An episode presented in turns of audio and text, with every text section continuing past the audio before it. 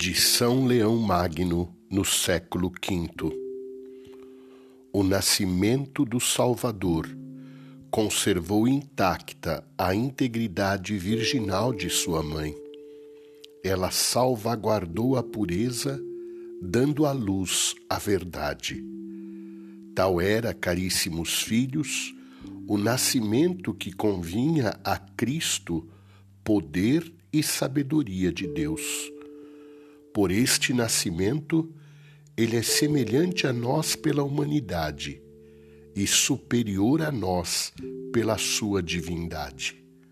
De fato, se não fosse verdadeiro Deus, não nos traria o remédio. Se não fosse verdadeiro homem, não nos serviria de exemplo.